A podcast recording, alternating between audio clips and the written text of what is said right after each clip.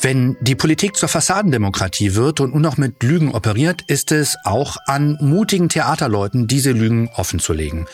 Ich habe heute die große Indianerehre mit der Schauspielerin, Sprecherin und demokratischen Aktivistin Britta Berthold bei Apolut im Gespräch zu sein.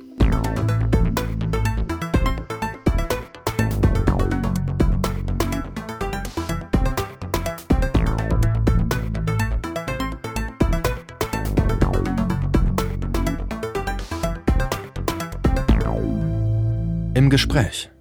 Und so habe ich die Freude zu begrüßen die Schauspielerin und Sprecherin Britta Berthold. Herzlich willkommen. Ich freue mich. Ich freue mich umso mehr, Anselm. Danke.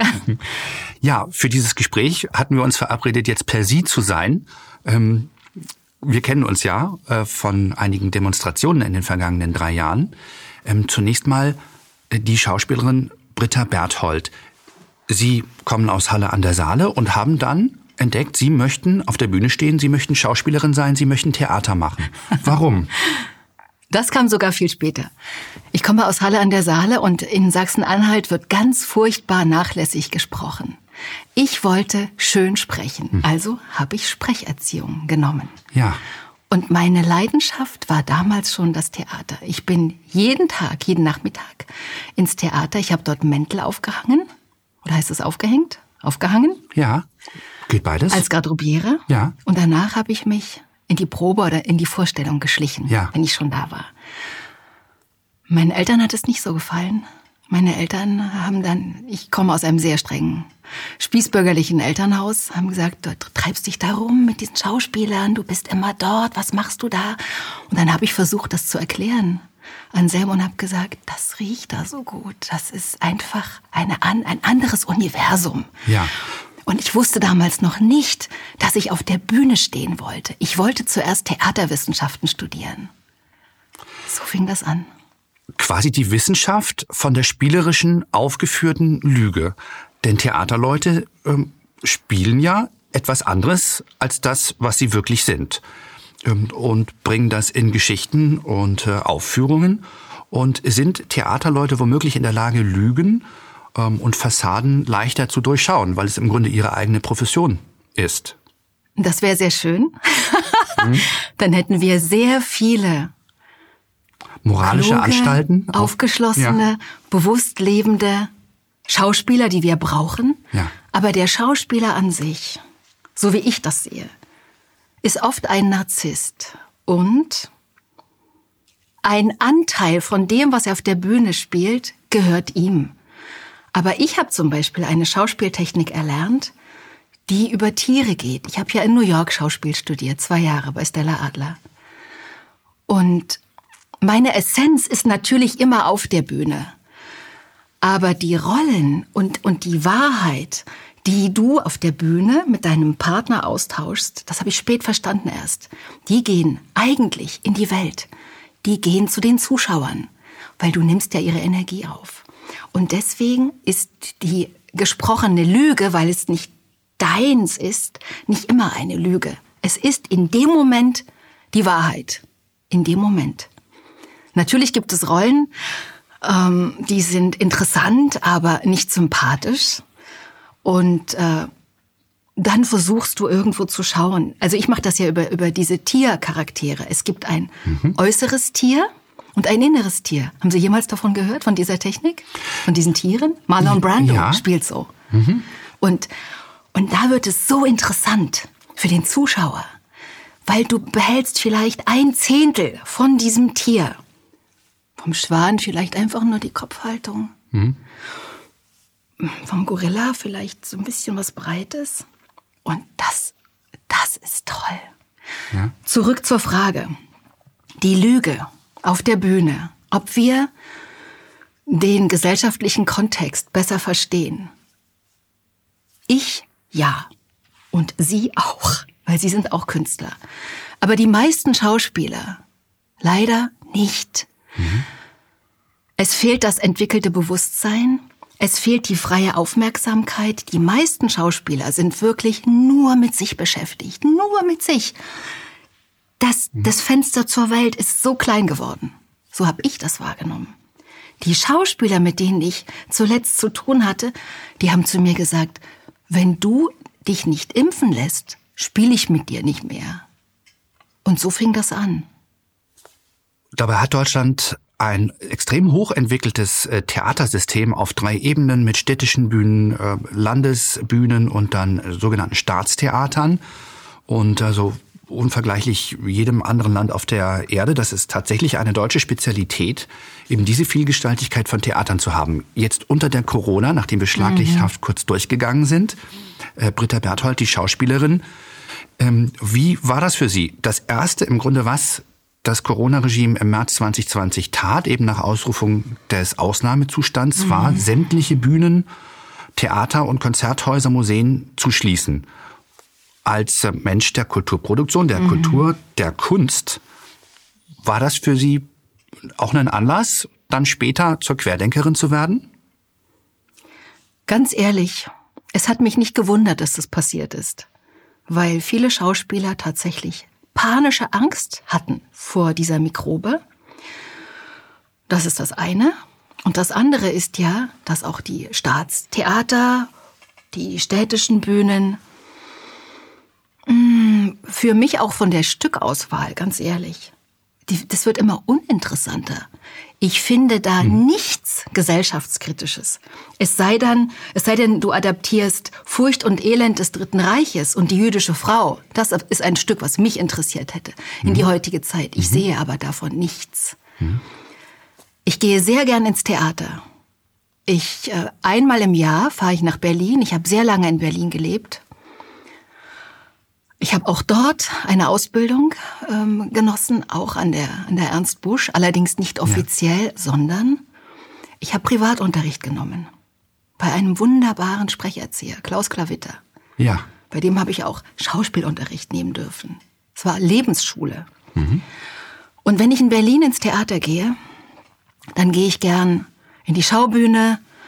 Ich habe die Arbeit von, von Thomas Ostermeier sehr genossen. Und als ich da zuletzt war, einfach nur, weil ich dachte, oh, das war in diesem Jahr, die, der inszeniert noch mal die Möwe, einen Russen, Tschechow in diesen Zeiten, wow. Mhm. Ich habe mir das angeschaut, ganz ehrlich, Anselm. Mhm. Es ist ziemlich nichtssagend geworden. Es ist nichts gesellschaftskritisches. Es sind sehr gute schauspielerische Leistungen da von dem einen oder anderen. Aber ich wünsche mir ein anderes Theater, ein, ein ganz neues Theater. Das muss unbedingt her. Ich werde an diesen Häusern nicht mehr engagiert. Als, so fing das an. Dissidentin? Ja, als Rebellin habe ich angefangen. Ich habe mal eine Karikatur gepostet. Ich habe mit Instagram und, und dergleichen, äh, ich, äh, ich verweigere mich da. Ich habe mhm. damit nichts zu tun. Ich finde das äh, ich finde das äh, lächerlich, ganz ehrlich. Man kann das benutzen, okay. Aber was meine Freundinnen da veranstalten, ich erkenne die nicht mehr. Mhm. Und dann fängst, fangen die mit diesen Vergleichen an und schauen überall. Wissen Sie, was das auch macht? Ja. Das raubt kreative Energie. Und wir brauchen diese kreative Energie für etwas Neues. Okay. Die Karikatur, auf der waren am Spieß Frau Merkel und dieser unsägliche Herr Spahn.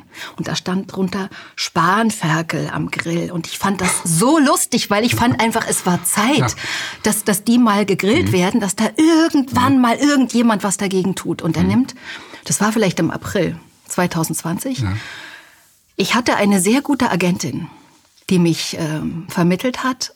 Und von dieser Agentin kam dann, ist das deine Art von Humor? Findest du das lustig? Ja, ich finde das zum Brüllen.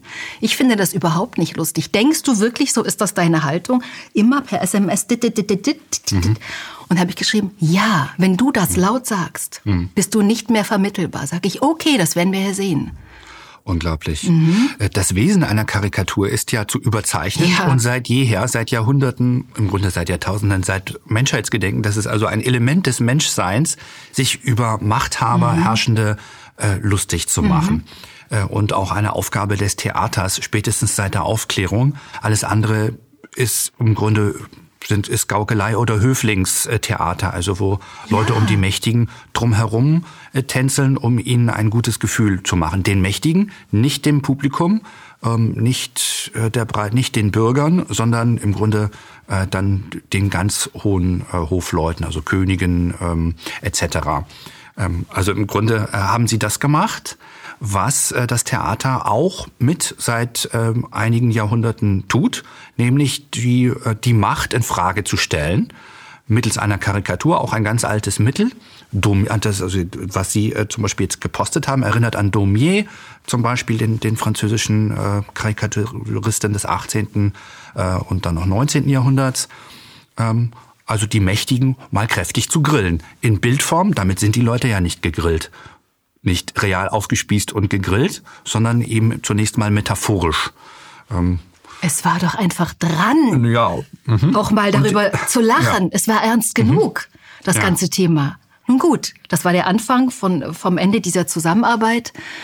Alle Aufträge, alle, ja. alle Performances, alles wurde äh, gecancelt. Wobei doch im Grunde sich hätte melden müssen, nehmen wir kritische Theater wie, das, wie die Volksbühne am Rosa-Luxemburg-Platz oder wenn man jetzt nur ins Karikaturhafte ginge, dann nehmen wir die Heute-Show oder Martin Sonneborn und allerlei Böhmermann und allerlei äh, Karikatur Karikaturformate, äh, also Satireformate, die ähm, das doch positiv aufnehmen müssten. Hier werden die Mächtigen bildlich, satirisch, metaphorisch gegrillt und damit müsste man doch willkommen sein bei den Kritikern. Von Volker Pispers bis äh, Böhmermann. Ich habe früher schon so gearbeitet für Friedrich Küppersbusch. Ja. Der hatte diese wunderbare Sendung Privatfernsehen. Ja. Ja. Ich habe für ihn gespielt. Wunderbare Persiflagen. Und ich habe Küppersbusch neulich in, mhm. in verschiedenen Videos gesehen. Er denkt wie wir. Denkt Aber er, er traut wir? sich nicht ganz. Ich glaube schon. Mhm. Es ist schon ein ganzes Stück dahin. Mhm. Aber jetzt könnte es natürlich sein, dass wenn wir das jetzt sagen, ähm, Friedrich Küppersbusch, die Karriere versauen. Wobei, da ist ja nicht äh, viel zu versauen, denn er hat eine Riesenkarriere gemacht, hat dann sogar eine Produktionsfirma, äh, jetzt eine ganz große. Aber sehr interessant, dass Sie Friedrich Kümpersbusch erwähnen. Mhm. Ja, das ist eben sehr vorsichtig, oder? Also man hält sich noch so auf der Seite des Regimes, mhm. aber so mit so, das ist der Raum des Sagbaren offenbar. Den grenzt jetzt Friedrich Küppersbusch ein. Und auch eher subkutan, ich habe das, ich habe lange nichts von ihm gesehen. Ich glaube, ja. das war im letzten Jahr. Danach habe ich das nicht mehr verfolgt. Ich habe diese ähm, die alternativen Medien ganz stark reduziert, Anselm. Ich mhm. lese mhm. den demokratischen Widerstand. Thomas schreibt ja auch für ja. euch als äh, als Sportchef. Ich lese wenig, ganz wenig ist es geworden. Ich ähm, ich schaue mir gerne Sachen von David Wolf an. Sagt mhm. Ihnen das was? David Leider Avocado nicht. Wolf? Das war der Rohkostpionier. Es ist ein Aha. Amerikaner, mhm. ein sehr fortschrittlicher ja. Geist, ein guter Mann. Lustig. Mhm. Ich mag Humor. Wir, mhm. müssen, wir müssen lachen ja. in diesen Zeiten. Mhm. Und ansonsten äh, habe ich das alles wieder abgeschafft, weil äh, ich will mich nicht verzetteln. Ich will Sachen kreieren. Und das haben Sie zum Beispiel 2019 mit einem aufsehenerregenden Kurzfilm, ja. My Followers, mit ja. dem Sie exakt auch dieses Phänomen der ähm, tatsächlichen Echo Chambers, das natürlich für Schauspieler besonders gefährlich ist, da mhm. in diese Falle zu tappen, mhm. äh, sich irgendwie die Bestätigung über Daumen hoch, mhm. Daumen runter und irgendwelche Zahlen von 300 bis 13.000, mhm. pardon, ausschließlich zu holen, anstatt den eigenen Beruf auszuüben mit der physischen Kopräsenz, mhm. der ersten Qualität mhm. des Theaters, dass die Menschen wirklich da sind, sowohl mhm. Spieler als auch Publikum. Und äh, Sie verweigern das und haben darüber auch einen Kurzfilm gemacht. Ja. Vielleicht können Sie uns von dem Kurzfilm kurz berichten und zum Schluss auch die Preise, die er bekommen hat, mhm. erwähnen. Ein Neunminüter, genau zu diesem Thema, My Followers. Die Follower, die die Schauspielerin Britta in diesem Film nicht hat. Sie wird aber gecastet für die Rolle. Ich habe das mit Ralf Bauer gespielt. Bekannter Schauspieler. Ja. Thomas hat auch mitgespielt. Er spielt meinen Psychiater. Das macht er sehr gut. Sie spielen an auf äh, Ihren Ehemann, Thomas ja, Berthold, ja, genau. den, einen der bekanntesten, größten Sportler äh, Deutschlands in den vergangenen Jahrzehnten. Ja. Mhm. Thomas hat schauspielerisches Talent. Wir haben, Wie wir viele haben das Sportler? Geprobt. Ja. ja. Mhm. Ich habe ihm gesagt, wie, wie er das anlegen könnte. Ich habe äh, ihn da gecoacht und er hat das, er hat das toll gemacht, wirklich. Mhm. Jedenfalls als Schauspieler, natürlich suchst du nicht nur Aufmerksamkeit, sondern auch Liebe äh, für deinen Beruf, nicht unbedingt für den Menschen, für die Person. Das wird aber so oft verwechselt. Und auf diesem Instagram-Portal, das ist eine Seuche, Anselm. Hm. Das ist anstrengend. Du verbrauchst, wie gesagt, kreative hm. Energie. Hm. Du wirst zum Systemkriecher dieser, dieses geliked werdens. Das, ja. das, das geht nicht als Schauspieler. Das, das, das, für mich kommt das nicht in Frage. Ja. So in diesem Film ist es also genau so. Ich spiele vor. Wir, wir spielen diese Szene, die ist, äh, da geht's zur Sache. ähm, die ist auch streng. Mhm. Und ähm, danach siehst du den Bruch. Der Regisseur sagt, wunderbar, ihr macht das toll. Ja, genau so spielst du das. Du, wirst engagiert. Und dann kommt Ralf, also mein Partner, und sagt, bist du sicher zum Regisseur? Die hat nur 313 Follower. Das bringt uns doch nichts. Also wollen wir doch nicht lieber die anderen nehmen. Hm. Und dann hat dieser Film, hatte leider kein Screening, weil äh, in Deutschland äh, war ja dann alles dicht. Ja. Jedes Kino, jedes Theater hat aber insgesamt sieben internationale Filmpreise, sieben Lorbeeren bekommen. Ja. In Las Vegas, in Los Angeles, Oniros, in Madrid, in, mhm. in Italien. Wow, dieser Film ist auch noch gar nicht gezeigt worden. Jetzt ist er nun schon ein bisschen alt. Ein, ein Kurzfilm kann natürlich im Vorprogramm von dann abendfüllenden ja. Spielfilmen gezeigt werden und in aller Regel werden ja also international prämierte Kurzfilme aus Deutschland oder Frankreich zum Beispiel auch dann zumindest in, auf Arte oder Dreisat äh, dann Freitagabends 23.30 Uhr einige Male gezeigt, gerade wenn ja. solche Filme so erfolgreich sind. Und sogar ähm, Nachwuchsproduktionen bekommen das. Was Sie jetzt implizieren, ist, äh, Ihr Film wurde einfach äh, nicht gezeigt, weil mhm. alleine die Nennung Ihres Namens dann 2020 mhm. schon ähm, als problematisch galt. Ist ja, das so der Fall? Das ist der Fall. Ich habe 2020 noch äh, gedreht fürs ZDF. Ich habe eine Lesung äh, in Aschaffenburg in der Justizvollzugsanstalt, ja. Gefängnis vor, vor Inhaftierten gehalten. Und, äh, und dann dann habe ich noch eine private Lesung gemacht und dann war Schluss. Dann war Ruhe. Dann ging erst mal gar nichts mehr. Dann bin ich auf Bühnen gegangen. Nicht, nicht, weil ich eine Bühne gesucht habe, sondern weil es dran war. Ich musste das tun. Es gab gar kein Zurück mehr. Vorher hat mich meine Agentin gefeuert.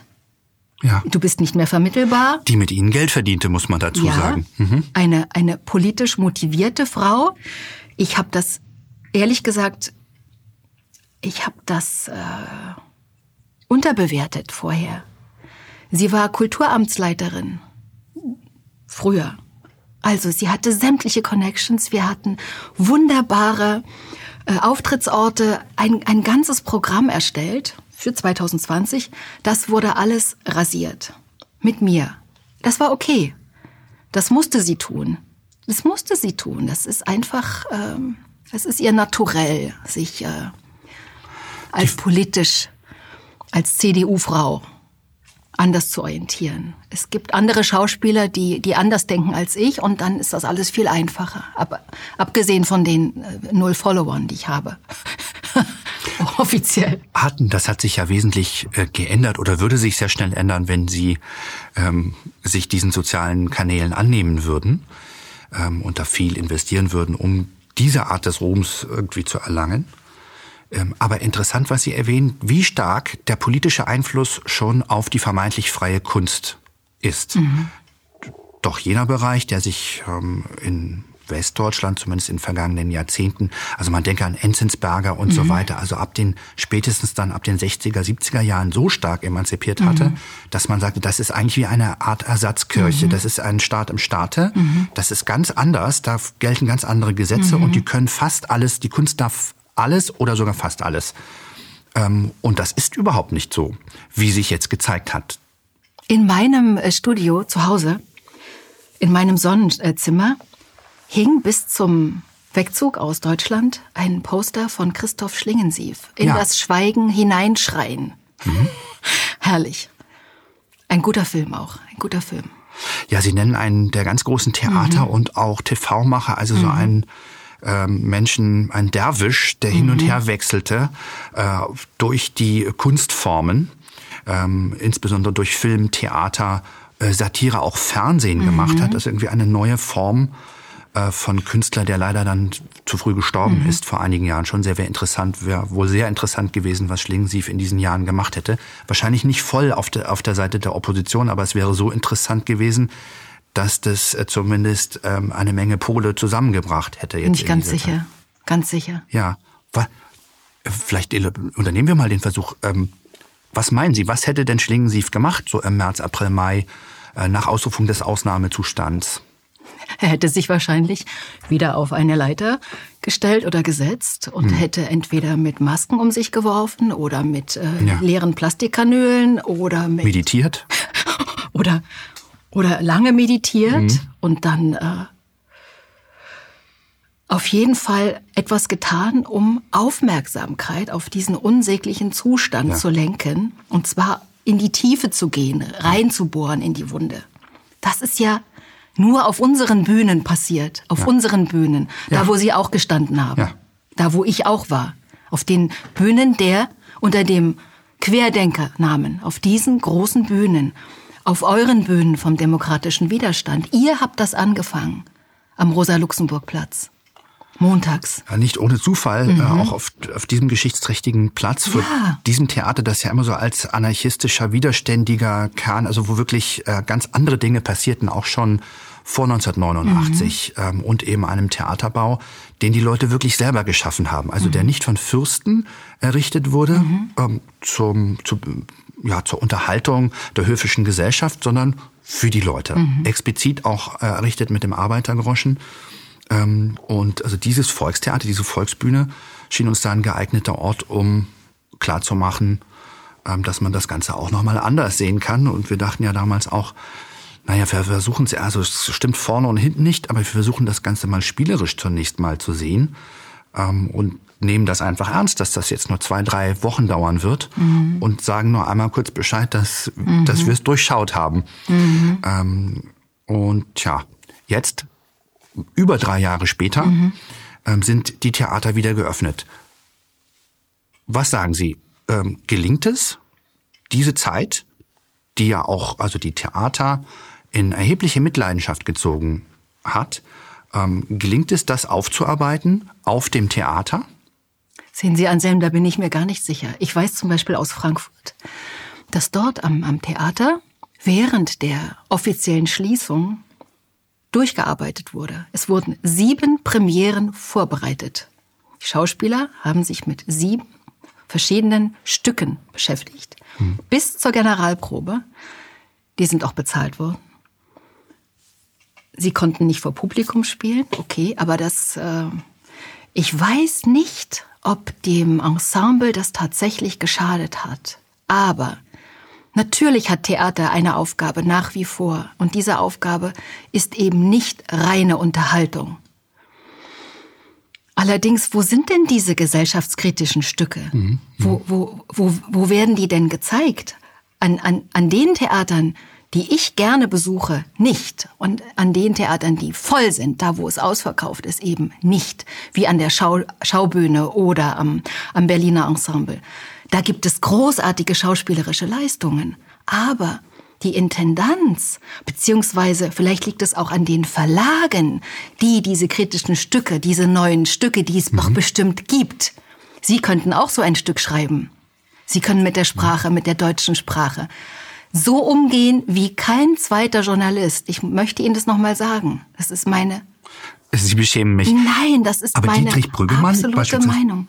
Danke. Der Filmemacher Dietrich Brüggemann, es gibt ja einige Beispiele, mhm. also widerständiger Künstler, sogar in Deutschland. Das ist ja natürlich weitaus ausgeprägter noch in Frankreich, Italien und anderen Ländern gewesen, aber auch in Deutschland gibt es einige Künstler, die äh, strikt opponiert haben. Die werden nur jetzt, ähm, wie sie ja auch, äh, einfach quasi boykottiert und aus ihren Berufen herausgedrängt. Kennen Sie ihn persönlich? Ja, mhm. ähm, einige Male zum Kaffee mhm. getroffen in Berlin.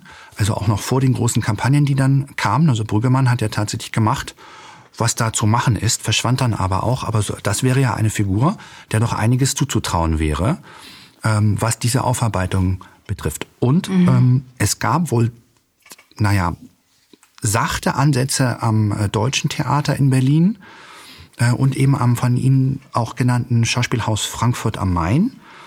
Ähm, Übrigens interessant, was Sie erwähnen. Dort wurde durchprobiert, durchstudiert und also Schauspielerei ohne Körperkontakt äh, und Atmen und, und Spucken und so, also sozusagen ja, feuchte Aussprache geht überhaupt nicht. Mit Masken. Die haben mit dann? Masken probiert. Ja. Das ist ja abstrus.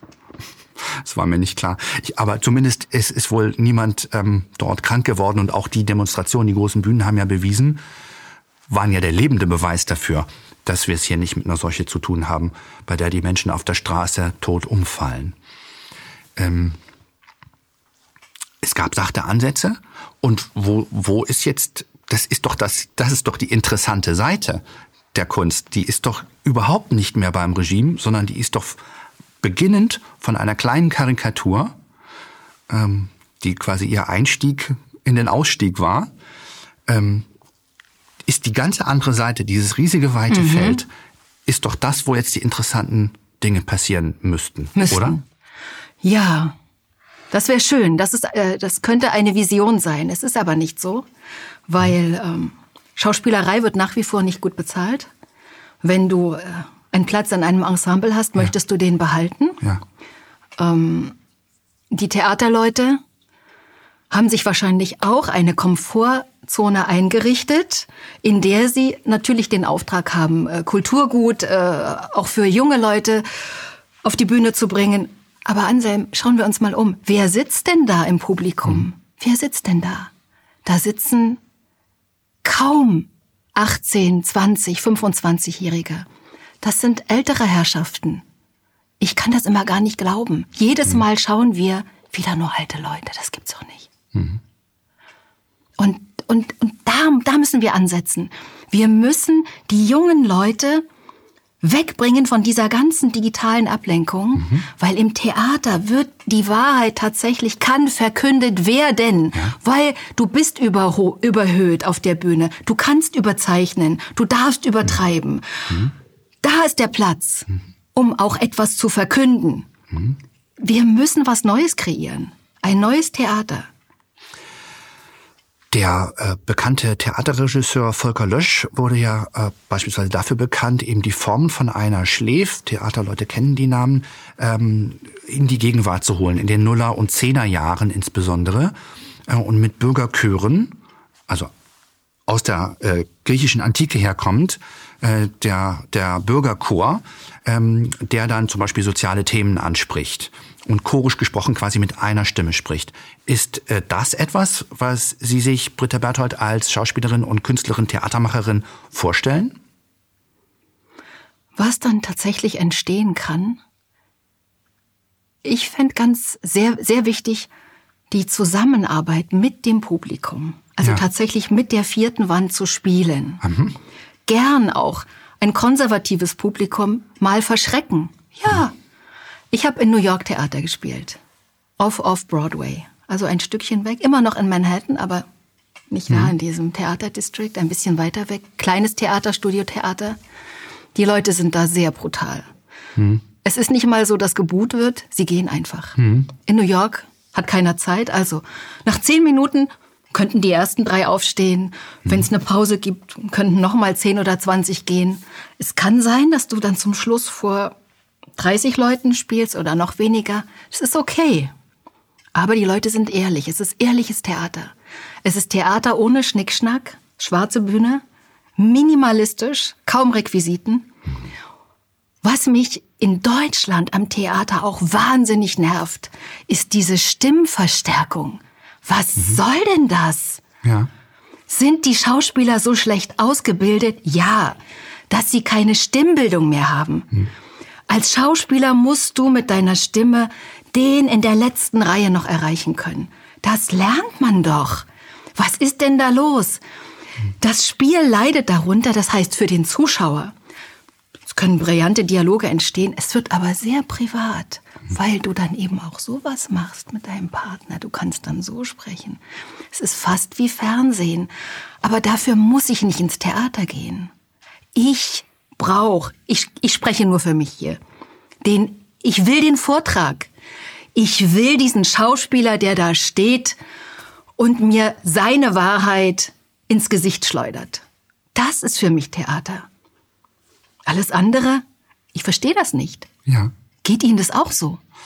Das geht mir auch so und ähm, ich hatte ja das Vergnügen, im Grunde empfand ich mich als Journalist und hatte dann das, äh, die Ehre, ein paar Jahre an, an größeren Theatern als Dramaturg, also als im Grunde als Textbeauftragter, könnte man sagen, und Leute, die sich ums Programmbuch kümmern und äh, um, um Besetzung und so weiter, ähm, Programm zu machen oder sagen wir mal mitzumachen und da einiges zu lernen. Für, für mich eine fast fremde Welt. Ich bin da mit durch Glück und offenbar auch ein paar Sachen, die ich dann so kann, äh, da so reingekommen für ein Darf paar Jahre. War sehr interessant. Was haben Sie denn studiert? Ich wusste das nicht. Äh, Kulturwissenschaft und Kunstgeschichte, Oh. da geht, das ist zwar verwandt, und äh, aber da geht man zunächst mal nicht davon aus, dass man jetzt ähm, äh, in den Etagen größerer Staatstheater arbeitet. Aber sozusagen dieses Museale ist da auf jeden Fall mit drin. Es ist nicht ausgeschlossen und auch der journalistische Beruf ist verwandt.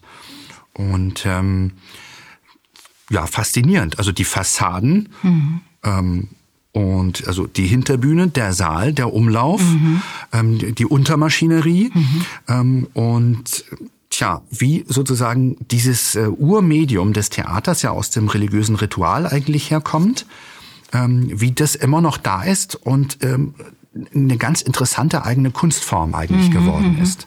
Und was die, mit dieser Ressource eigentlich möglich ist. Deswegen die Frage an, an die Schauspielerin, und Sie beantworten es ja auch schon, was, was können wir überhaupt mit diesem Instrument noch machen?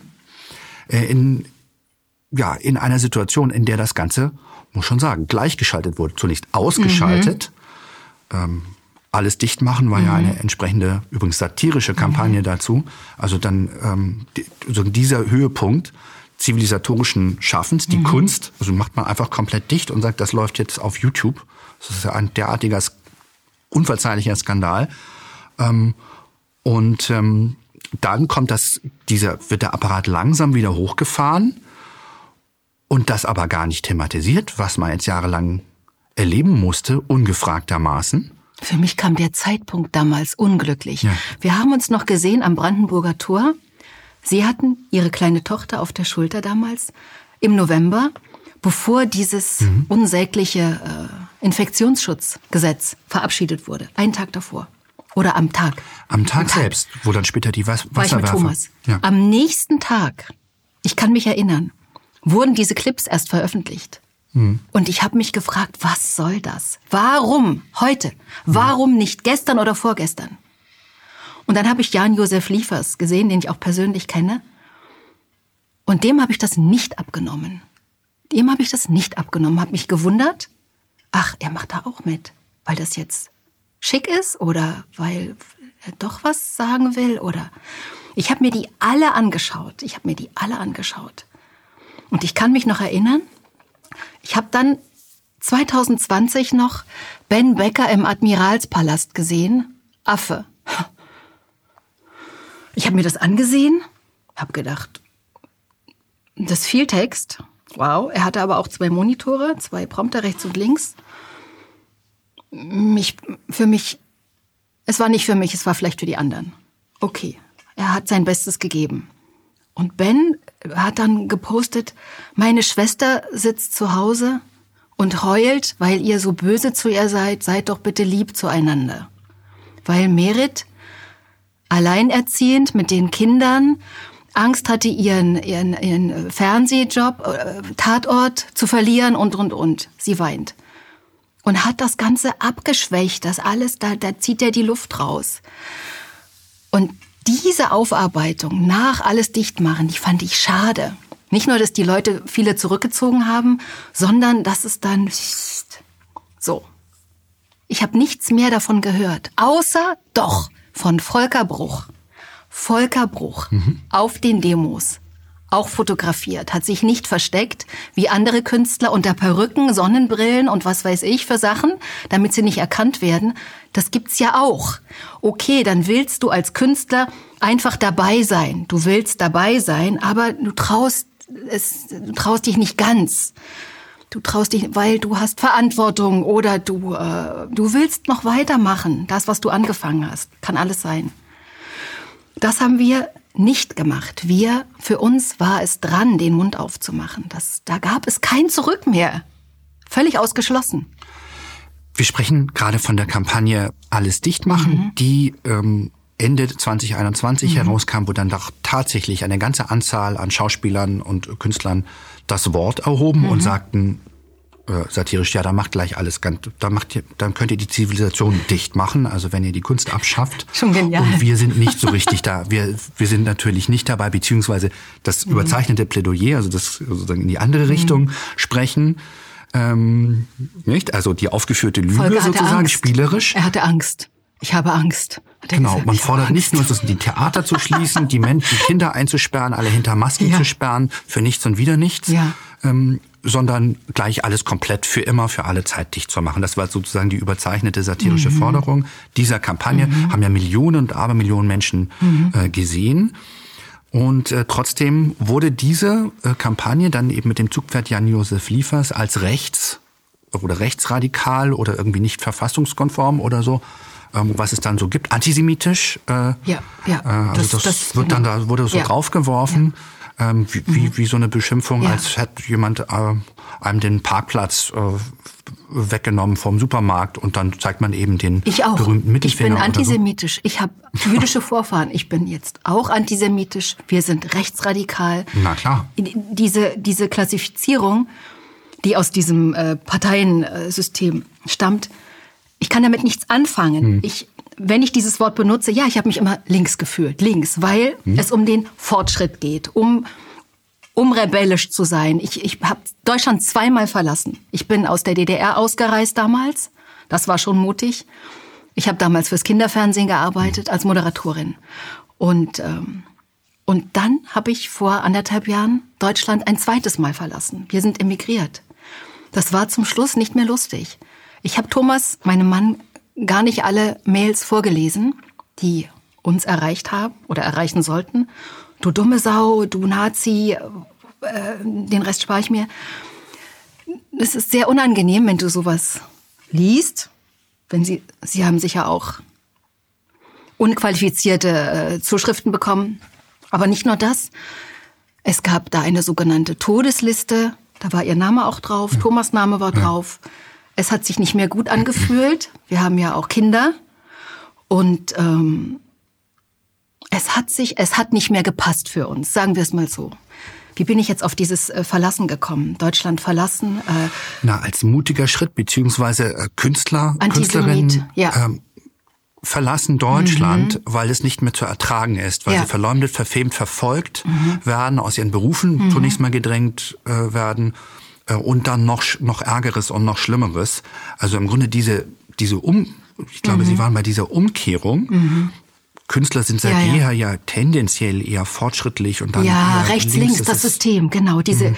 diese diese Zuordnung die der Spaltung dient ja. der Trennung links rechts rechtsradikal was auch immer ja, ja Künstler bewegen sich eher wenn ich das Wort jetzt noch mal verwenden darf in diesem linken Bereich ich habe darüber nachgedacht, warum ist es so?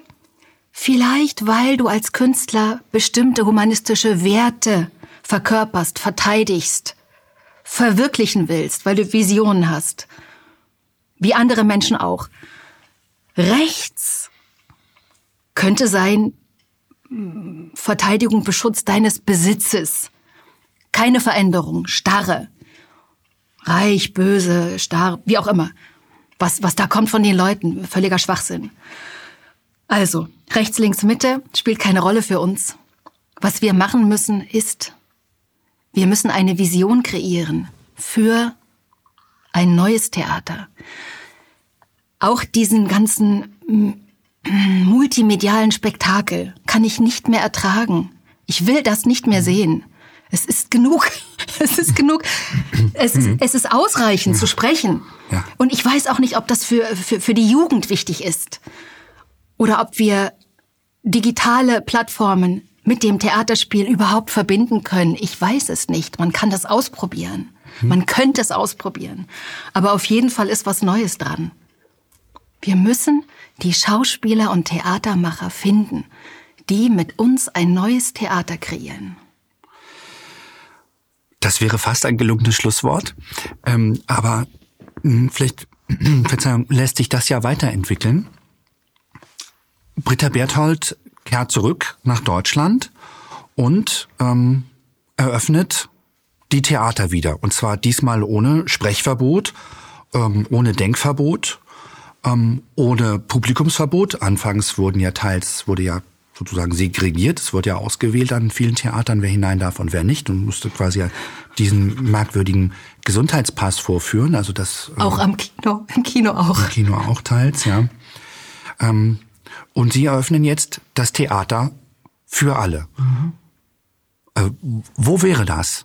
In zunächst mal vielleicht regional. Wäre das in Kassel, also nahe der geografischen Mitte Deutschlands oder Berlin, der Bundeshauptstadt, Verzeihung, oder in Köln oder Hamburg oder München? Ehrlich gesagt spielt der Ort keine Rolle. Das Theater ist hier bei uns, in unserem Herzen. Den Ort finden wir. Den Ort kreieren wir uns. Natürlich ist Berlin möglich. Da sind viele Leute und da sind auch äh, viele wache Leute. Aber die sind auch in Stuttgart. Da habe ich zum Beispiel gar nicht gern gewohnt. Diese äh, Leute mit neuem Bewusstsein sind vor allem auch in Thüringen. Es gibt sie in Hamburg, in München. Ich habe überall da gewohnt. Mm. Den Ort finden wir. Mhm. Wir finden auch unser Publikum. Und wir finden auch die Schauspieler. Mhm. Und das, was ich auch gerne weitermachen möchte, neben der Theaterarbeit, ich habe ein Projekt begonnen, das heißt Love Letters. Mhm. Und diese Liebesbriefe von interessanten Persönlichkeiten, da sind tolle Leute dabei, wie, wie Jimi Hendrix, ähm, Sartre, also Literaten, äh, Künstler, auch Wissenschaftler. Nabokov zum Beispiel hat wunderschöne Liebesbriefe geschrieben. Diese Liebesbriefe lese ich vor Inhaftierten. Und ich mache das. Ich bin gefragt worden. Ich habe darüber nie nachgedacht, warum tue ich das. Ich habe es einfach, ich hab, bin meinem Herzen gefolgt. Es war mein eigenes, ist mein eigenes Projekt. Ich habe die Gefängnisdirektoren angeschrieben. Ich habe mich vorgestellt. Ich habe gesagt, was ich für ein kulturelles Angebot, so nennen die das, habe und, und ob da Interesse besteht. Die haben mich sofort zurückgerufen. Und dann haben wir einen Termin ausgemacht. Ich wollte mir mal anschauen, wo ich dann da lese oder spreche und, äh, und, und wie viel Gefangene da sitzen dürfen. Und ich wollte erst mal reinfühlen. Und dann habe ich das vier Wochen später, es war 2020 im Januar, in Aschaffenburg, also uraufgeführt, dieses Projekt, vor Inhaftierten. Und ich wusste schon, dass es sich anders anfühlen würde als im Theatersaal. Das, das war mir schon klar. Ich wusste nicht, wie sind die Menschen gekleidet, wie, äh, wie, wie, wie kommen sie da an, wer kommt da überhaupt. Ich wusste, es waren Männer. Männer, es war, waren Männer von zwei äh, Ebenen, von zwei Fluren. Ich musste also auch zwei Aushänge machen. Und dann habe ich angefangen zu lesen und irgendwann unterbricht mich einer mitten so im Fluss, ist auch interessant. Darf ich mal was fragen? Ich, natürlich, fragen Sie mich. Warum machen Sie das für uns? Mhm. Er sagte nicht, warum machen Sie das, sondern für uns. Mhm, ja. Und dann bin ich aufgestanden und habe gesagt, ich mache das, weil hier genau diese Energie fehlt. Diese Energie empfinden Sie nur, wenn Sie Ihre Augen schließen, weil Sie sind Ihrer Freiheit beraubt worden. Und Sie können nur auf dem Weg des Briefeschreibens mit der Außenwelt kommunizieren. Da gab es keine Handys, keine elektronischen Medien, nichts, mhm. kein Laptop, nichts. Ja. Briefe schreiben war erlaubt. Und ich mache das, ich möchte sie berühren in ihrem Herzen, weil viele von ihnen haben wahrscheinlich genau dieses Gefühl der Liebe tief vergraben oder vergraben müssen. Und äh, dann meldete sich der Nächste. Immer unterbrochen. Mhm. Es war aber gut, es war gut. Mhm. Es war lebendig. Können Sie uns das auch beibringen? Was denn? Können Sie einen Workshop mit uns machen? Briefe schreiben? Schönere Briefe schreiben? Sag ich, ja. Hm? Das ist eine tolle Idee. Ja. Liebesbriefe schreiben zum Beispiel? Ja. Okay, also die Männer saßen zum Teil mit geschlossenen Augen da. Ich habe gedacht, na ja, die ruhen sich hier vielleicht aus, aber nein, die haben das verinnerlicht. Hm. Und ich wollte ihnen eine schöne Sprache ja. reinbringen, weil manche Menschen können sind in ihrer Wortwahl einfach außergewöhnlich begabt. Und da gibt es Schätze unter diesen Liebesbriefen. Die sind so wunderbar. Und das hat denen gefallen. Ja. Also habe ich über eine Stunde da gelesen. Ich habe dann Blumen bekommen. Alle haben mir die Hand geschüttelt. Zum Schluss. Die saßen übrigens in, in Jogginganzügen da, Ja, also ja. nichts Gestreiftes. Ja. Das, das gibt's hier nicht mehr. Und, äh, und dann sollte es eine Fortsetzung geben. Nicht nur dort, wir wollten ja diese Workshops machen, sondern auch in Frankfurt, in anderen Gefängnissen, aber dazu kam es nie. Und jetzt kommt es dazu für mich in Deutschland auch nicht mehr. Ich bin ja jetzt ein Klassenfeind. Ich war ja früher in der DDR schon mit dem Klassenfeind liiert. Ich kenne dieses Wort. Ich kannte auch dieses Gefühl, wie sich was anfühlt, was nicht der Wahrheit entspricht. Ja. Wie diese, diese Pandemie und, und, und dieser ganze Wahnsinn. Oder jetzt äh, geht es um, ums Klima, um, es, ist- es ist auch jetzt wieder unerträglich geworden. Ich bin so geprägt, weil äh, in der DDR, in der DDR damals, Wurde viel gelogen. ja, es wurde Mhm. viel gelogen und es wurde viel geflüstert. Es wurde viel geflüstert. Und die interessanten, interessantesten Dinge äh, fanden dann subkutan hören, statt, also unter der Oberfläche, unter der So Haut. ist es. Ähm, dabei, also Sie sprachen gerade über Ihr sehr interessantes äh, Projekt mit den Gefangenen, im Grunde eine Thea theatrale Lesung. Mhm. Ähm, in, in Gefängnissen. Und auch das wurde je abgebrochen, Mhm. weil eben die äh, gefährlichste Seuche aller Zeiten ausgerufen Mhm. wurde, bei der nicht einmal mehr man sich kümmern durfte um die Leute, die da ähm, oftmals aus guten Gründen, ähm, manchmal aber auch aus nicht so guten äh. Bis heute. Gründen hinter, hinter Lenz. Gittern sitzen. Bis heute. Ja. Bis heute gibt es diese kulturellen Angebote nicht. Ja. Bis heute müssen in Fitnessstudios, in Gefängnissen Impfnachweise erbracht werden. Bis heute laufen dort viele Menschen mit Masken rum, möchten gar nicht, dass ich ohne Maske lese. Und äh, bis heute darf man sich in deutschen Gefängnissen, in manchen deutschen Gefängnissen, es fällt mir nur gerade ein, nicht täglich duschen. Ja, unglaublich. Und, Mhm. und ja, gut, wir haben Also es ist genug, es ist viel geplant, äh, ge, ge, Verzeihung, viel geplagt, beklagt worden, äh, was da für ein Plan abgespult wird, der zulasten der Kinder und der ohnehin Geschwächten Mhm. geht. Also wir auch Menschen, die ausgeliefert sind, ähm, Gefangene, ähm, Mhm. die ja kein, die ja sehr eingeschränkte Möglichkeiten haben, sich gegen überhaupt irgendwas zu wehren, das dann mit ihnen in dieser Mhm. Verwahranstalt dann noch gemacht wird. Gut, jetzt wollte ich nicht wieder ins, in die Betroffenheit ähm, abgleiten, auch wenn sie angebracht ist, sondern ähm, ähm, nochmal, also das wird uns als irgendwie als links präsentiert, denn wenn alles andere rechts ist, was das kritisiert, dann im Umkehrschluss will das Regime ja sich selbst als äh, irgendwie als links darstellen, also als Linksliberal, ja. fortschrittlich äh, und auch noch freiheitlich. Anstrich, ja. Es gibt dann immer, gäbe dann immer irgendwas, wo es noch schlimmer sei. Das hören wir seit Jahrzehnten. Es geht euch doch noch so gut. Äh, Und ähm, offenbar ähm, ist dieses, ähm, dieses, ist dieses Linkssein jetzt eine, eine Trademark geworden oder dieses Fortschrittlichsein. Ähm, und das produziert Kunst, die ja eigentlich nicht mehr zu ertragen ist. Ist das, äh, ist, ist das überhaupt noch Kunst zu nennen? Also die, mh, die Kulturproduktion im Sinne, ausschließlichen Sinne der, der Herrschenden? Wo, wo beginnt Ihre Auffassung von, von Kunst? Und wie ist das vielleicht in, in, der, in Ihrer Idee eines neuen Theaters aufzufangen? Okay. Auch über den Begriff Kunst habe ich mir viele Gedanken gemacht. Auch das liegt immer im, im Auge des Betrachters. Kunst hat grundsätzlich keine Aufgabe. Kunst ist oder darf sein. Wie wahnsinnig oder wie Mainstream, Mainstream-artig oder wie genial sie ist. Ja. Ich nenne nicht alles Kunst, aber der Künstler, den ich nicht schätze, darf seine Sachen gern Kunst nennen. Okay. Äh, Ich schaue mir auch nicht jede Kunst an. Oder in Galerien zum Beispiel schaue ich mir auch nicht jedes Werk ausführlich an, weil an, viele Sachen lasse ich einfach an mir vorbeirauschen. Die sind für die anderen.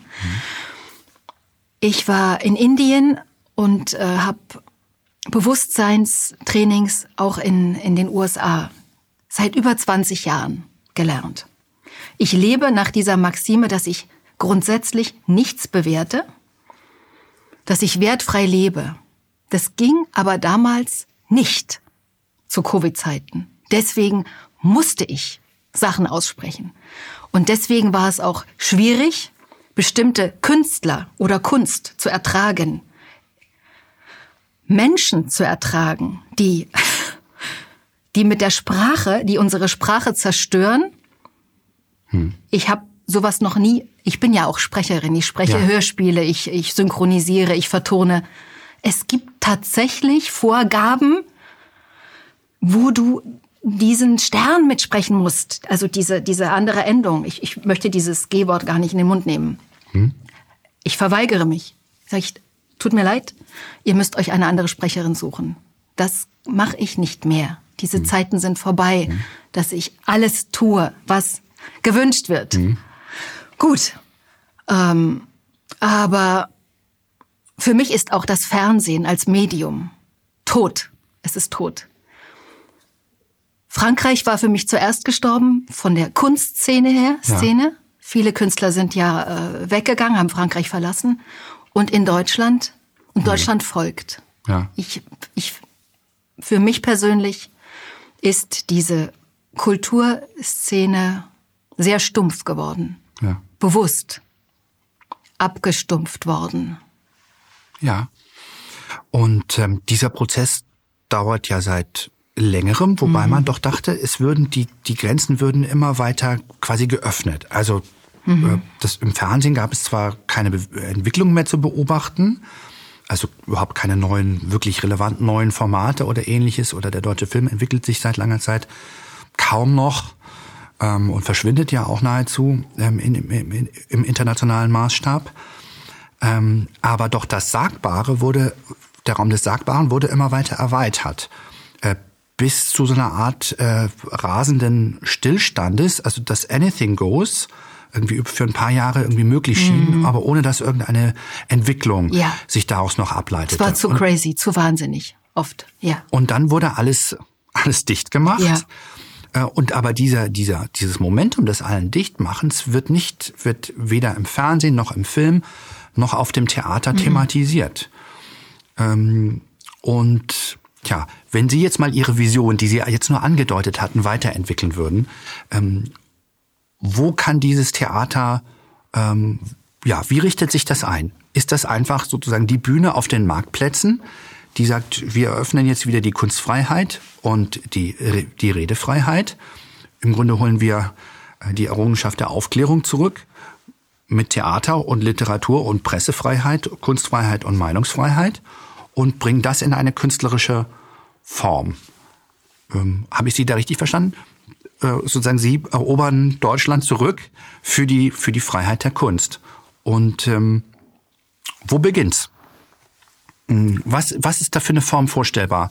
So eine Art, ähm, also eine Rundbühne mhm. in, der, in der Mitte des Landes?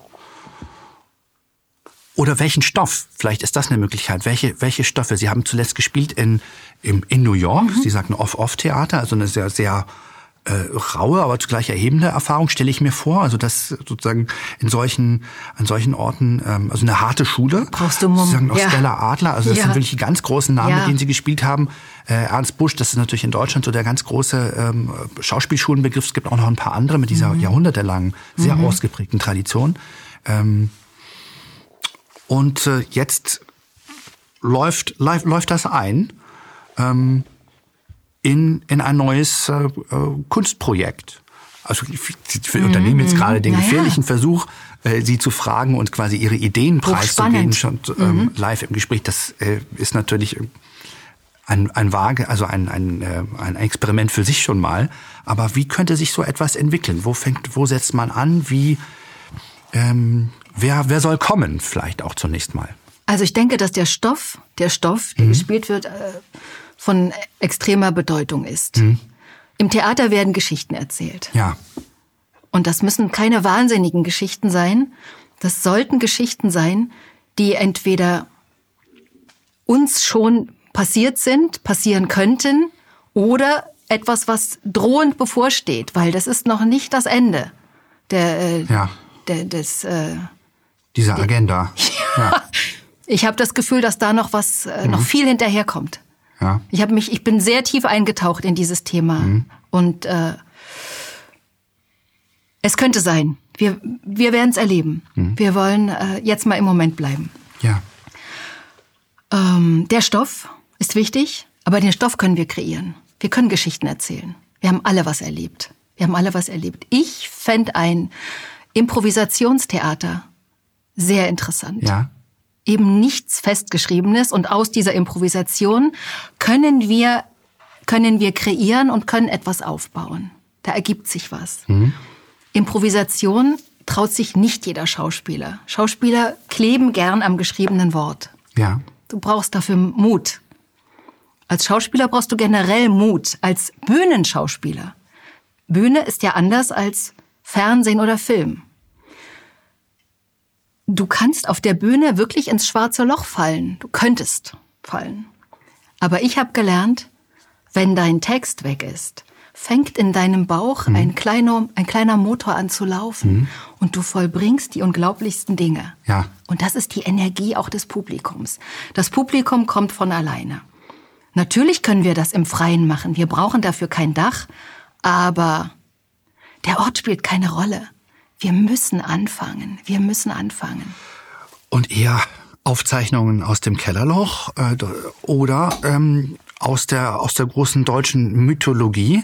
Also ähm, vielleicht kommt Michael Ballweg als Siegfried. Äh, wären wir allerdings bei der Oper. Oder ähm, ähm, welchen welchen Stoff meinen Sie äh, könnte die Demokratiebewegung als Kulturprojekt einmal aufführen? Also sozusagen, wenn wir mal so in, so in so eine Richtung denken würden. Das kann ja sozusagen von der einen wie von der anderen Seite gesehen werden. Also Ich würde es gerne von der Herrscherseite her beleuchten, weil äh, auch da bietet sich es wunderbar an zu überzeichnen. ja. Das letzte Mal war ich im Theater, das hat mir sehr gut gefallen, in Lugano. Und die haben von Schiller Maria Stuart rockig aufgeführt. Das war großartig. Ja. Von der Ausstattung her, von der Botschaft her. Die Kostüme waren, es war groß, es war glamourös. Es war eine italienische Produktion aus Genua. Deutsche Gabbana, eine Rockgitarristin. Ich fand's genial, weil auch, auch dieses Thema der beiden großen Königinnen, es waren zwei Frauen in einer Männerwelt. Zwei mutige Frauen, die sich gestellt haben. Cousinen. Ja. Cousinen. Die eine, die dann ewige Jahre in der Verbannung lebte und die andere, die sie gern besucht hätte, die es aber nicht konnte aus gesellschaftlichen Zwängen heraus, die sie geliebt hat. Sie haben sich wunderbare Briefe geschrieben. Ein sehr schöner Briefwechsel. Man könnte auch so ein Thema. Schiller ist ein äh, Revolutionär. Ja. Man könnte so etwas auch machen. Ja. Und dann sprachen Sie an die Auflösung der vierten Wand, also auch ein Theaterfachbegriff. Das bedeutet quasi die gedachte Trennung von und dann ja auch reale Trennung von Publikum und Spielern. Ähm, sozusagen die unsichtbare Wand, die dann an der Bühnenrampe beginnt ähm, und, und nur selten durchbrochen wird, dass äh, Publikum und Schauspieler wirklich interagieren und zum Beispiel zusammen zu einem Spaziergang aufbrechen, der, der sich ja auch in diesem Theaterstück dann auffinden äh, könnte. Ähm, oder etwas anderes machen. Ich meine, Spaziergänge sind in, in, äh, in der Geschichte jetzt schon viele passiert. Äh, In der Literatur gibt es natürlich den Waldgang und, äh, und ähnliches, aber sozusagen der, es gibt den Marathon, natürlich den be- berühmten Marathon. Ähm, aber der Spaziergang, ist der überhaupt auf dem Theater schon mal thematisiert worden? Also Theater im Gehen? Ähm, solche Formen spielen Sie, sprechen Sie ja auch an, wenn Sie sagen, Sie haben auch äh, beispielsweise für Ge- Gefangene gespielt. Also ganz äh, eigene Theaterformen, ähm, die, die es schon durchaus auch schon mal gab in der Geschichte, aber die doch eher die ungewöhnlicheren, kleineren, exper experimentelleren Formen und die volksnäheren Formen betreffen. In New York haben wir das auch gemacht. Ja. Das nennt sich Reach Out äh, Program. Aha. Ähm, Einer meiner äh, Kommilitonen hat im Gefängnis gesessen und äh, ist jetzt Schauspieler. Und er hatte den Bezug dahin. Hat er gesagt, wer macht da mit, wer kommt da mit hin? Natürlich haben wir uns gemeldet, wir machen mit. Was machen wir da? Wir spielen einfach Szenen, die die interessieren. Irgendwo, wo, wo was passiert. Und äh, das sind sehr gute Zuschauer, sagt er. Die sind, äh, die sind sehr ehrlich. Die sagen dir auch, ob es ihnen gefallen hat oder nicht. Ja. Die sind nicht nur dankbar, die sind ehrlich. Und ähm, wie kam ich jetzt auf Reach Out? Na, sozusagen Der die Spaziergang, Form, die hinauszugehen mit dem genau. Theater unter freiem Himmel Unbedingt. oder an Orten, die nicht An dafür Orten, vorgesehen waren. die Also ungewöhnlich sind. Das ist, es ist Zeit. Es ist Zeit. Wir brauchen keinen Prunkbau. Wir brauchen die, den Schlüssel für die Herzen der Menschen und für die Köpfe vor allem. Auch für die Köpfe. Weil manche Menschen können nur sie erreichen und, und manches Herz kann nur ich aufschließen. Ja. Und, und weil alles so wahnsinnig verkopft ist, das reicht doch jetzt auch in der Kunst, oder? Lasst uns doch mal wieder was, ähm, wo viel Liebe drin steckt, kreieren. Ja. Da spielt das Außen keine Rolle. Wir müssen mit unserer Sprache die Herzen der Menschen erreichen. Und wenn wir jetzt schon dabei sind, den, den Versuch zu machen, im Grunde diese demokratischen, also das Theater zu demokratisieren, ähm, was uns vielleicht manch einer übel nehmen wird und sagen wird, ja, jetzt wollt ihr ja auch noch äh, aus einer ernsthaften politischen Bewegung irgendwie ein Kunstprojekt äh, machen. Aber man kann das ja sozusagen von vielen Seiten beleuchten. Es gab ja auch schon mal den Gedanken, Michael Ballweg, also den Gründer ähm, der Mil also sehr großen Demonstrationen, äh, teils mit über einer Million Teilnehmerinnen und Teilnehmern, ähm, zu einer Art neuen Joseph Beuys auszurufen, also jenem bekannten Aktionskünstler, der eben sagt, ja, jeder Mensch sei nun ein Künstler und äh, mit denen würde er nun äh, Er hat sie alle angenommen arbeiten. in Düsseldorf, ja. übrigens auch ein Verfassungsprojekt ausgerufen, ähm, also zur im Grunde ja aus dem Volk selbst ähm, ein- ähm, eine neue Verfassung zu geben, Deutschland wirklich zu demokratisieren und damit auch dann noch ein weiteres Mal zu befreien von sich selbst und auch von den Besatzern und von der von den äh, von der Düsternis der eigenen Geschichte und mal wirklich ein neues Kapitel aufzuschlagen. Ähm, das wurde auch Michael Ballweg zugeschrieben mit seinen riesigen Bühnen und wo wirklich das ganze Volk kam, also Menschen aus allen Schichten, aus allen Regionen des Landes. Ähm, ja, was sagen Sie dazu? Sie haben ihn ja auch kennengelernt. Ja, ich kenne Michael sehr gut. Ich habe ihm auch ins Gefängnis geschrieben.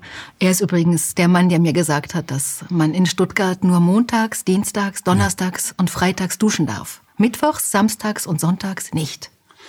Ja, Aber das am Rande. Sie sprechen gleich an, dass Michael Ballweg, also ein wirklich ein wichtiger Demokrat und Oppositioneller Ja. dieser Jahre, ähm, dann inhaftiert wurde unter fadenscheinigen Gründen und eben neun, neun Jahre lang im Grunde Neun Monate lang in, der, in dieser ganz Monate strengen Untersuchungshaft. in Stuttgart-Stammheim im Ja. Grunde in einer Art von Folterhaft Mhm. gehalten wurde, also was eigentlich für Terroristen vorgesehen war mal. Ähm, ein sehr ernstes Thema im Grunde. Aber ähm, Ballweg hat das eben Er hat uns angerufen, genommen, zwei Tage sagen, ja. nachdem er äh, entlassen wurde. Ja. Ich wollte mal eure Stimmen hören. Und da sag ich, du hörst dich gut an, du lachst Ja. Mhm. noch so schön. Sagt er, ja, hat mir, hat mich nicht beschädigt, sagt er. Ich habe sehr viel meditiert und äh, er hat eine Ausbildung bei, bei Dr. Joe Dispenza bekommen, die ich auch, äh, den ich auch gut kenne, Dr. Ja. Mhm. Joe. Und das hat ihn gestärkt, sagt er. Ich habe jeden Tag meditiert. Es gibt auch Gehmeditation. Also man muss sich nicht nur im Sitzen oder im Liegen vertiefen. Das Aha. hat mich gestärkt. Ich habe sehr viel gelesen. Ich habe sehr viel Post bekommen und äh, die täglichen Gespräche auch mit den Anwälten. Ich denke, wir können Michael, wir könnten ihn gewinnen für ein Kunstprojekt. Ja. Mhm. Und ähm, gut, dann haben wir sozusagen die Elemente beisammen ähm, und dann kann es losgehen. Ich habe noch was, mir ja. fällt noch was Tolles ein. Ich trete auf Ende Juni in der Oberlausitz. Da gibt es ein wunderbares Philosophiefestival. Ja. Become Love in Kombination mit dem Festival der Berührungskunst. Ja, Das ist ein, eine fantastische Sache. Das ist ein ganzheitliches Festival. Und Mike, Professor Mike Hosang, einer der Autoren des Buches Liebe ist die größte Revolution, er hat das mit Gerald Hüther und Anselm Lenz geschrieben. Also diese drei Autoren veranstaltet das auf dem Lebensgut Pomritz. Wunderschöne Location. also Gerald Hüther kenne ich natürlich auch. Anselm Äh, Lenz, Anselm Lenz ist, der, ist der. Theologe, doch. Pater Anselm Lenz. Pater, Moment, aber Pater Anselm heißt ja nicht Lenz mit, na, mit nach. Doch. Wirklich wahr? Grün. Anselm Grün. Grün. Ach. Na, also, Natürlich. jetzt haben wir es, Ein ja. freudscher Versprecher. Ja, Anselm Grün ist natürlich ganz Anselm bekannter, Grün. Auch, ähm, genau, Theologe seit Jahrzehnten bekannt, eben durch Lebenshilfe, äh, Ja, ja. Aber auch also sozusagen poetische Abstraktionen Ja. darüber, wie das Leben so laufen kann und Menschen sozusagen wieder positiv vorangehen können. Und- jetzt, und- und äh, Mike? jetzt hätten Sie mich fast, jetzt, hat, jetzt hatten Sie Das mich war gut, das war gut. das war eigentlich ganz, ganz lustig. Aber in jedem Fall ist das interessant und in der Oberlausitz Ende Juni. Vom ist- 22. bis 25. Juni findet dieses Festival statt. wissen wir nicht ganz, wann diese Folge ausgestrahlt wird, aber ähm, wir nehmen, gehen jetzt einfach mal davon aus, dass das eben noch vor Ende Juni ist. Das wäre allerdings schon sehr bald. Dann Deswegen finden die Zuschauer online auch äh, Beiträge und Ich, was auf jeden Fall interessant ist an dem, was Sie nennen, ist, ähm, dass es eine lebendige Kulturszene im, im Grunde im Untergrund gibt, Ja. die zum Teil ähm, eben auch verfemt, verleumdet und im Grunde verboten werden soll. Also angefangen von Treffs von ähm, also auf einer ganz basalen, grundlegenden Mhm. Ebene. Sie sprechen äh, von sozusagen so Berührungsmomenten, also ähm, Naturheilkunde oder Mhm. Menschen, die ähm, ja eine besondere Verfahren anbieten, wo es eigentlich im Grunde nur darum geht, ein, sich zu treffen Ja. und irgendwie ein besonderes Gefühl zu teilen oder eine besondere, ähm, ein besonderes Miteinander. Ähm, und das als heilend Vision. empfindet. Ja, ja. Ja, also Ja. da wahrlich äh, Heiler. Mhm. nicht. Genau. Also allenfalls könnte man sagen, das ist doch aber Hexenwerk. Äh, denn es passiert ja nichts äh, Schlimmes dort. Also es ist äh, vollkommen absurd, ähm, wie das Regime. Anselm, diese Menschen wird es Leuten immer geben, die- umgeht und die so versucht bewerten. zu verbieten. Ja. Und, da, und dann aber Schichten darüber, also ganz viel äh, Interessantes, also und zwar durch und durch Weltliches, ähm, äh, Kulturprojekte, Konzerte, Theater. Ähm, Jens Fischer-Rodian sei zu nennen, im Grunde ein Star äh, der Demokratiebewegung geworden. Viele andere, auch Nina Malaika, die Schauspiel, ihre Kollegin, etc. Also, et, also es gibt ein, ein, eine, eine lebendige Kulturszene, die auch, ähm, also die auch funktioniert, die im Grunde in jeder Region zumindest zeitweise auffindbar ist in Form solcher Festivals. Kunst ist Leben, sollte auch genannt werden. Kunst ist Leben. und nur noch nicht in Mhm. die ganz großen Formen durchgeschlagen hat. Also sozusagen wirklich geschafft hat, oder man könnte sagen, Michael Ballweg hat das geschafft, äh, so etwas zu inszenieren. Wobei das natürlich keine Inszenierung war, kein Theater, sondern einen politischen Auftrag hatte. Also das in eine Kunstform zu bringen. Aber ich das, weiß etwas, was Sie Ja. vielleicht noch nicht wissen. Michael plant, jedes Jahr im Sommer ein großes Festival zu veranstalten. In Berlin. Ja, sehr gut. Ein Festival, in dem natürlich die Liebe eine große Rolle spielen wird. Frieden, Liebe, die Hinwendung zum Menschen, zum Humanismus. Da kann ich mir das gut vorstellen. Könnte ich mir gut vorstellen. Ja, ähm, wobei das Theater hat ja dann noch mal seinen eigenen Stolz. Also ein Theater, es gibt Theaterfestivals, aber die sind das Sprechtheater insbesondere lässt sich mh, auch auch das Musiktheater ähm, lässt sich ja selten einfach so mal noch mal einbinden in ein Festival, das eigentlich für was anderes ist, das eher Spektakel und Volksfest ähm, ist. Damit sei nichts gegen das kommende Festival, von dem ich natürlich weiß, äh, gesagt, sondern das hat dann eben diesen Auftrag. Und, aber sozusagen im Zuge dessen könnte natürlich noch eine ganz eigene Bühne entstehen. Ich kann mir das vorstellen. Ja. Es gibt diese großen Bühnen. Also, wir haben es doch erlebt, was alles möglich ist Hm? Ja. auf diesen Bühnen. Ja. Hm. Und, und wie viele Menschen das hören und sehen wollen. Das muss verbindend sein. Ich kann mich noch erinnern, ich habe in Leipzig auf der großen Demo, da haben Sie auch gesprochen. War das in Leipzig? Ja, in Leipzig habe ich das gemacht, in Stuttgart auch. Ich habe die Menschen mitgenommen auf eine Vergebungsoption. Und das ist etwas sehr Verbindendes. Ich habe vorhin erwähnt, dass ich grundsätzlich Menschen nicht bewerte oder, oder, oder Handlungen und sage, okay, der muss das machen, ich erlaube ihm das oder der ist so oder so. Lass doch, das ist ein Programm, lass ihn, rauscht an mir vorbei. Da verlieren wir Energie, wenn wir uns da überall aufhalten. Das ist äh, für die anderen. Ähm, und dann hab, das verbindet die Menschen. Wenn wir vergeben können, auch in der Kunst. Ich vergebe all diesen Schauspielern ihren Kleingeist, ihre Angst. Es ist Angst, die das regiert. Angst. Die, wenn du nicht mit Maske mit mir probst, mache ich nicht mehr mit. Ich, Okay, oder du darfst nicht mehr mitspielen. Das ist wie im Kindergarten. Ja, wie im Gut, Kindergarten, ja. Angst. Dann, ich habe ihnen allen vergeben, weil sie konnten nicht anders. Auch wenn innerlich eine Stimme vielleicht angeklopft hat, es ist Zeit, was zu sagen.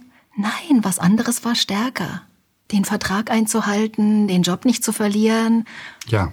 Und, und alles hat seine Zeit. Und wir alle kommen an einen Punkt, wo wir ehrlich sein müssen zu mhm. uns selbst. Auch ich bin an diesen Punkt geraten.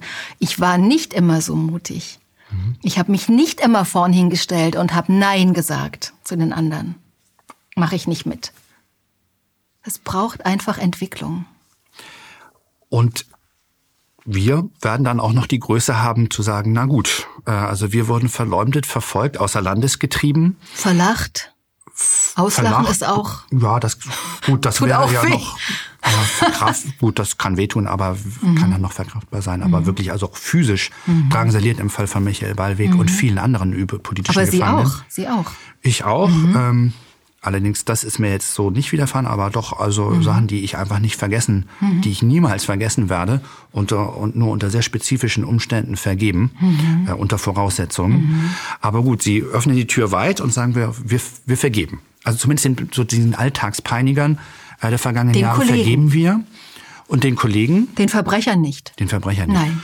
Und ähm, wir führen etwas auf. Und ihr seid auch eingeladen, ob ihr nun kommt oder nicht. Mhm. Äh, am besten kommen aber einfach alle oder eine qualifizierte Mhm. Zahl. Und wie wäre es dann, ähm, sagen wir mal in der Nachfolge von, von Schiller, Büchner und all diesen Aufklärern und äh, auch den äh, tollen Frauen der Geschichte, die Theatergeschichte behält, äh, behält, äh, beinhaltet ja auch ganz großartige ähm, Figuren, ähm, eine äh, quasi ein, wie sagt man, also ein, äh, eine verfassungsgebende Versammlung aufzuführen. Interessant.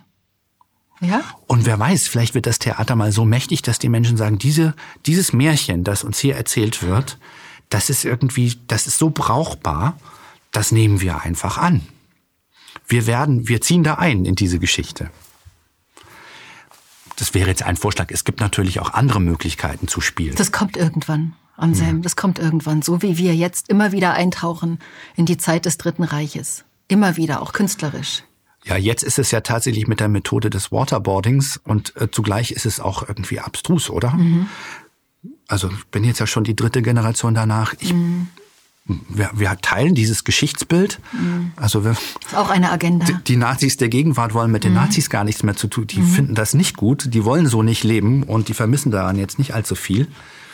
Ähm, und trotzdem müssen wir da offenbar ein letztes Mal, hoffe ich, dann immer wieder irgendwie ein so auf so, so fanatisch ähm, eingetaucht werden.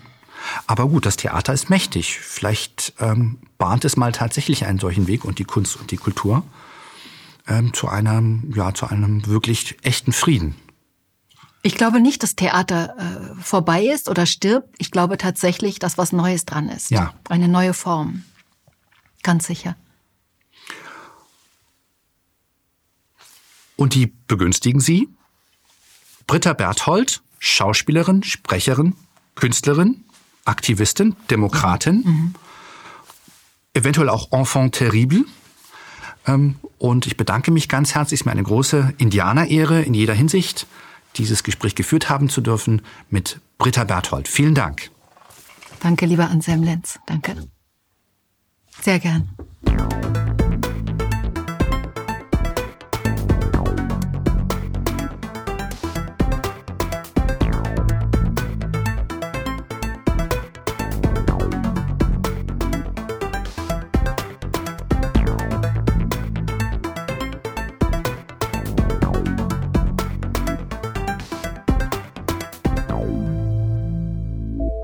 Danke, dass Sie Apolut eingeschaltet haben.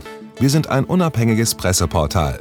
Uns geht es um Meinungsvielfalt, Toleranz und einen möglichst breiten Debattenraum, denn nur so funktioniert Demokratie.